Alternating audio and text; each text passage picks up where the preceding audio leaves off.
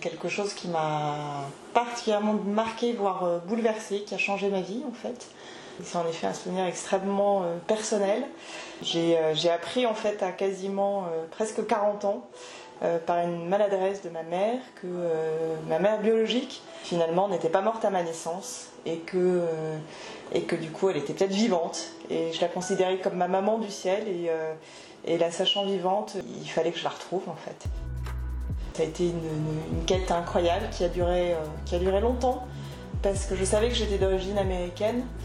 Mais, mais c'est vrai que c'était compliqué de la retrouver. À l'époque, il n'y avait, quasiment pas d'internet, il n'y avait pas de réseaux sociaux.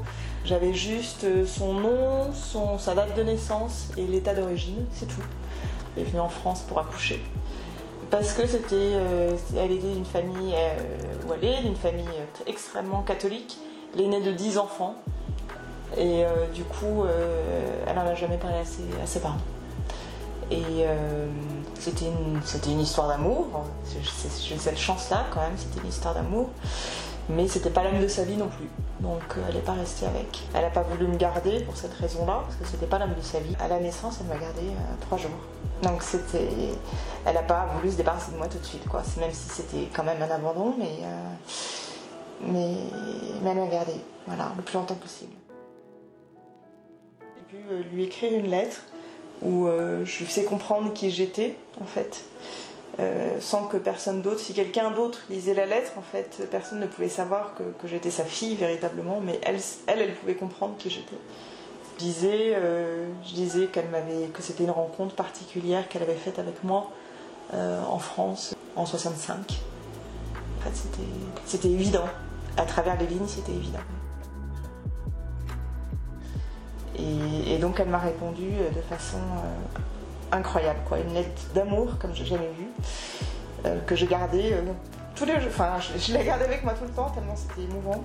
Je ne m'attendais pas à ce que ce soit aussi merveilleux et aussi qu'elle m'accepte, enfin qu'elle me, me reconnaisse en fait, qu'elle me reconnaisse. Et, et du coup, du coup, elle me disait que, qu'elle avait pensé à moi chaque année, en fait, chaque anniversaire on a décidé de se retrouver. Quand elle est venue à Paris, euh, ça a été quelque chose d'incroyable. Je ne savais pas comment elle était, à quoi, je ne savais pas quelle ressemblance je pouvais avoir avec elle. C'était euh, vraiment. on ne m'avait pas envoyé de photos. Et, je me souviens l'avoir attendue, je l'ai guettée au balcon, il pleuvait. c'était interminable, et puis enfin elle est arrivée, et, ça a été.